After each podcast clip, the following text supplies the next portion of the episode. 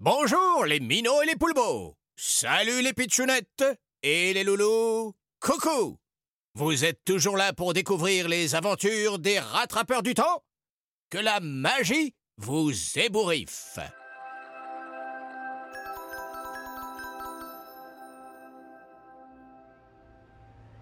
Margot et Salim, nos deux volontaires pour plonger dans les méandres du passé à la recherche du lapin Eusebio, étaient en pleine traversée de l'espace-temps dans un vieux bus aménagé en machine temporelle et conduite d'une main experte par Edgar le magicien.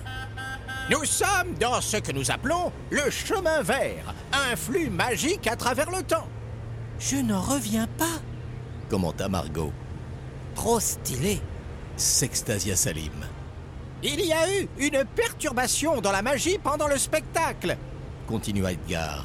Ce qui a envoyé notre ami lapin à quatre moments différents du passé. Il restait quatre cartes. Donc il y a maintenant quatre Eusebio. S'étonna Salim. Quatre versions de lui pour être exact. Chacune échouée à un moment différent dans le temps. Et il faut rassembler ces quatre versions en une seule pour qu'il puisse revenir à son époque de départ. Je n'en reviens pas. dit à nouveau Margot.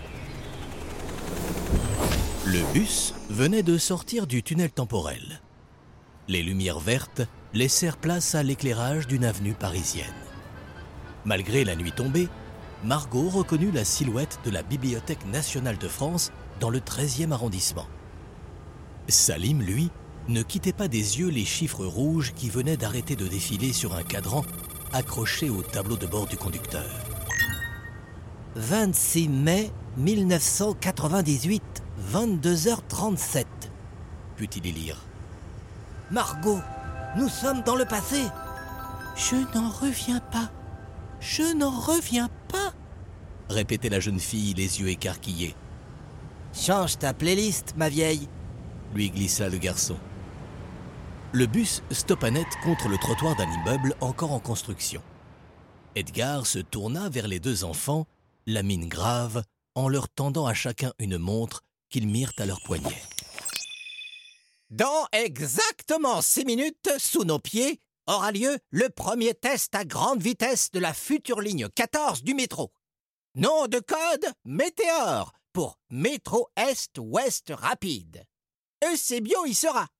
Margot, tu pointes cette baguette sur lui en criant la formule Botsaris, Bercy, à la Bastille, le pantin. Eusebio sera neutralisé et il faudra l'enfermer dans cette boîte en bois. Mais attention, une magie sauvage peut se manifester autour du lapin. Margot regarda sans y croire la baguette magique qu'elle tenait entre ses mains. Edgar tendit la vieille boîte à Salim. Vous êtes maintenant officiellement des rattrapeurs du temps. Il indiqua une malle. Les enfants y trouvèrent des étranges uniformes composés d'un long manteau en cuir vieilli, de grosses lunettes dignes des pionniers de l'aviation et d'un chapeau. Un béret pour Margot, un fedora pour Salim. Comme Indiana Jones se réjouit le garçon. La hype Vous ne venez pas avec nous s'inquiéta Margot, Impossible déclara Edgar.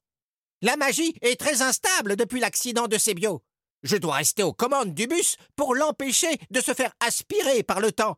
Voilà pourquoi j'ai besoin de vous.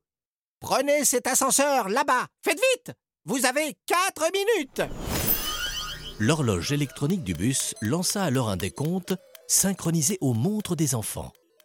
Sinon? Sinon, le bus partira sans vous. La magie sera détruite et vous resterez bloqué à cette époque. Les lois du chemin vert sont intraitables. Margot et Salim ne se le firent pas dire deux fois et bondirent hors du bus, l'une avec sa baguette, l'autre avec sa boîte en bois. Ils se précipitèrent vers un cube en verre où attendait une cabine d'ascenseur qui s'enfonça dans le sous-sol dès les enfants entrés. À travers les parois en verre, les enfants découvrirent qu'ils descendaient dans un immense hall souterrain où tout semblait neuf. Murs, sol, mobilier.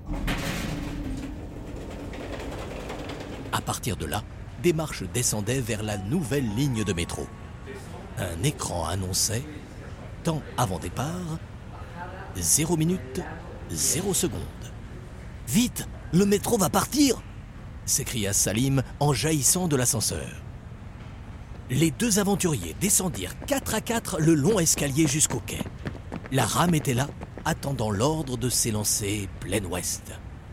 Eusebio, là-bas Le lapin était à l'autre bout du quai, son appareil autour du cou. Son corps était devenu translucide et parcouru par des ondes de magie. Il sursauta en les voyant. Bande de boussicots, châtelains de pacotille, pilleurs de pyramides se mit à crier Eusebio, les yeux fous. Il n'a pas l'air content de nous voir, grimaça Margot. Parmentier de jus de chaussettes continuait le lapin. Les enfants s'approchèrent du lapin avec prudence, tout en se faisant insulter copieusement. L'animal bondit dans le train, suivi de Margot et Salim. Le signal sonore retentit et les portes se fermèrent.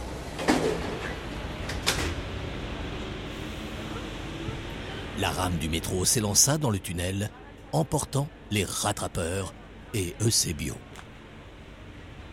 Ce métro moderne fonctionnait sans conducteur.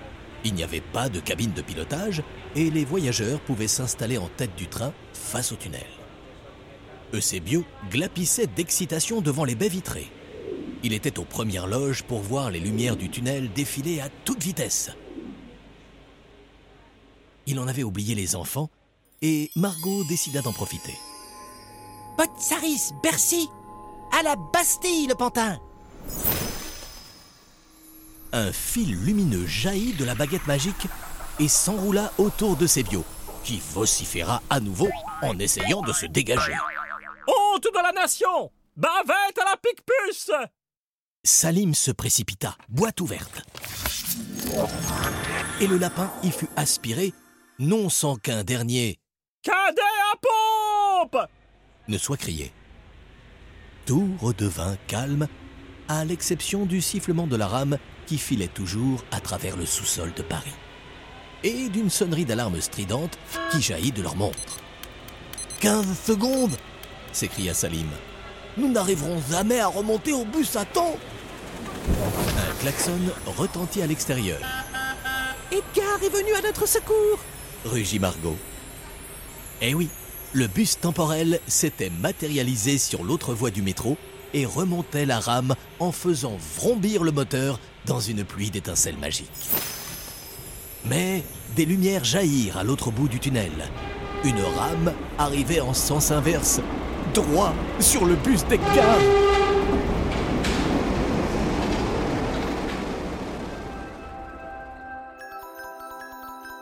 Ne manquez pas le prochain épisode des rattrapeurs du temps.